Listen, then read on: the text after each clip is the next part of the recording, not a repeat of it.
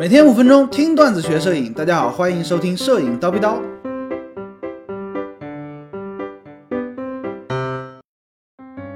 点测光是最精准的测光吗？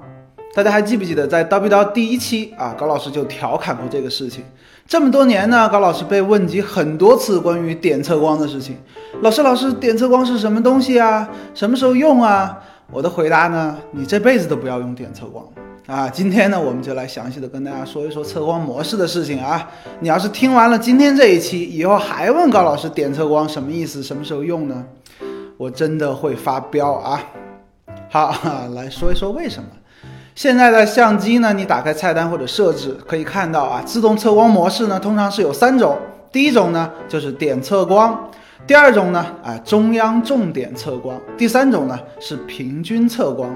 那这个点测光呢，在高老师来看呢，是一个过时的技术。在古代啊，呃，一百年前吧，啊，几十年前吧，连自动测光都没有啊。曝光这个东西呢，全靠经验。那个时候呢，得到一张曝光正常的照片，其实是一件很高难度的事情。摄影师呢，是一个呃高精尖的技术吧，可以这么理解。然而呢，技术在发展，对吧？相机现在都有了自动测光系统，哎，曝光呢就简单了很多。最开始的时候呢，自动测光就只有点测光，就是中央那一个小的区域，你可以理解为就是那一个小点儿嘛。哎，这个地方指到哪儿呢？相机就以这个地方指到哪儿的 这个区域啊，作为一个曝光的标准，啊，需要一定的预判。但是呢，有总比没有好，对不对？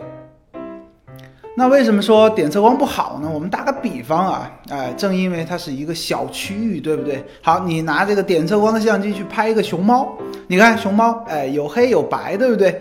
这个点对准黑色的区域，相机就会以这个黑色区域为曝光的标准，它就会认为嘛，哎呀，这个好黑啊，哎，我得加点曝光，结果呢就过曝了，对不对？然后呢？好，你稍微偏移一下，对准了这个白色的地方，熊猫白色的地方，相机就会认为，哎呀，这个这个地方好亮啊，哎，过曝了啊，我得减一点曝光，结果呢就欠曝了，是这个意思，对不对？你说它精不精准？哎，的确很精准，但是你说它好不好用呢？不好用，对不对？现在的相机呢，哎，都有平均测光了。平均测光什么意思呢？就是针对画面整体去测光，这个稳定性啊就好很多了。比如说呢，哎，在一个同一场景里面有黑有白，它就是平均一下，哎，得到一个差不多的一个曝光的结果。那这个明暗的变化呢就没有那么大了，哎，这个曝光的成功率啊自然就高一些。当然还需要结合一些经验，比如说什么白加黑减啊之类的。那具体的经验我们后面再讲。呃，有了这个平均测光啊，高老师就认为啊，曝光就不再是一件非常复杂的事情了。而且呢，大家现在都用数码相机，对不对？拍完了一张呢，你还可以直接回放。哎呀，这个就太方便，太方便了，对不对？结合平均曝光，拍完直接回放，你看嘛，这张照片欠曝了，哎，加一点曝光补偿再拍；过曝了，加一点曝光补偿再拍，不就得了吗？如果说这个年代你还用那个胶片时代点测光那种老掉牙的技术呢，你当然会觉得，哎呦，这个摄影好难，这个测光系统真的好难控制，对不对？那是你自找的嘛。至于很多同学问啊，哎，老师，怎么叫做曝光正常？